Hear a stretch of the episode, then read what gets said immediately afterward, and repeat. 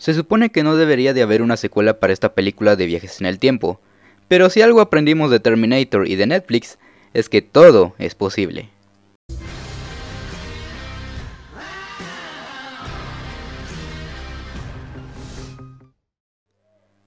Hola gente muy buenas, bienvenidos nuevamente al Club de la Soberbia y en esta ocasión vamos a hablar de la nueva película de Netflix, El Proyecto Adam, película dirigida por Sean Levy y protagonizada por Ryan Reynolds. Esta es la historia de Adam Reed, un piloto del año 2050 que viaja en el tiempo al año 2022 para hacer equipo consigo mismo.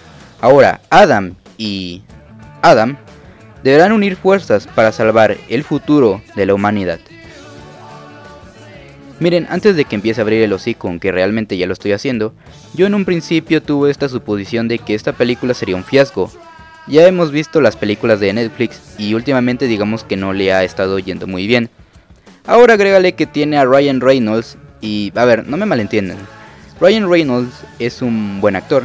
Sin embargo, estos últimos años desde que interpretó a Deadpool, Ryan Reynolds no había salido de su papel como el sujeto chistoso y bocón que vemos siempre. Y cuando terminé de ver esta película me di cuenta que me había equivocado. Eh, bueno, no del todo, ahorita les digo por qué. De inicio hay que aclarar que Sean Levy y Ryan Reynolds tienen alguna especie de química entre director y actor, ya que antes de esta película ellos dos trabajaron en la película de Free Guy, ahora trabajan juntos en el proyecto Adam y próximamente los veremos nuevamente en la tercera cinta del personaje de Deadpool. Con todo esto que hemos visto y veremos próximamente y con los resultados que han salido, me he dado cuenta que han logrado darnos películas bastante entretenidas en cuanto a la acción y comedia. En el proyecto Adam con Ryan Reynolds aún conserva un poco su papel de Deadpool que siempre hemos visto. Para la gente que va a ver esta película porque quiere ver a Ryan Reynolds interpretándose a sí mismo, pues lo más probable es que le termine gustando, y para los que ya están hasta la madre de ver a Deadpool en todas las películas de Ryan Reynolds, déjenme decirles que a pesar de eso, puedes encontrar cierta simpatía y madurez en el personaje de Adam, al menos del mayor. Y en cuanto al Adam chiquito, estoy seguro que le tuvieron que enseñar cómo hacer una versión de Ryan Reynolds más infantil, inmadura y castrosa. Y vaya que sí es bastante castroso el personaje de Walker Scoville.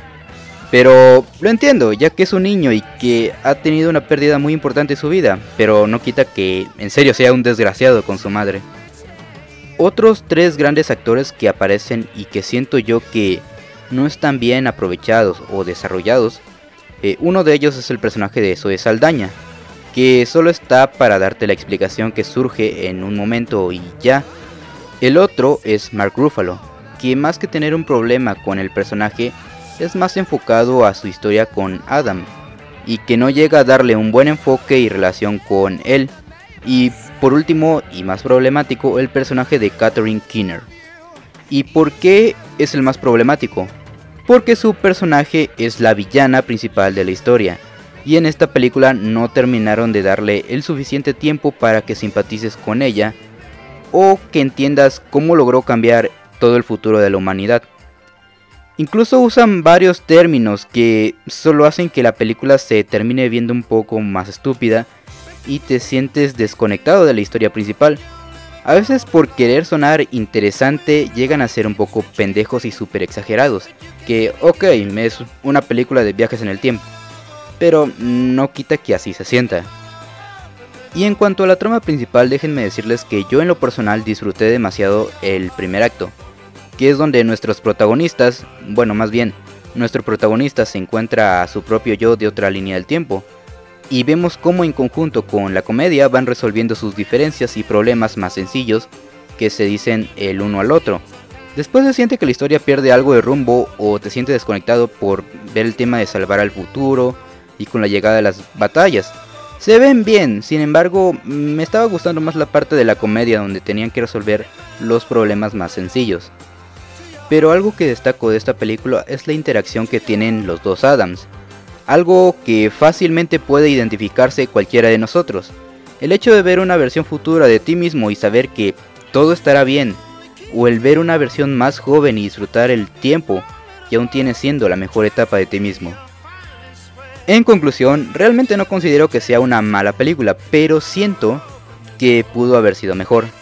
Toma varias referencias a diversas películas sobre viajes en el tiempo, que al final resultó siendo entretenida y divertida, haciéndola una buena película para pasar el fin de semana, ya sea con tu familia, tu pareja, amante, tu prima o lo que traigas de lunch, yo no juzgo.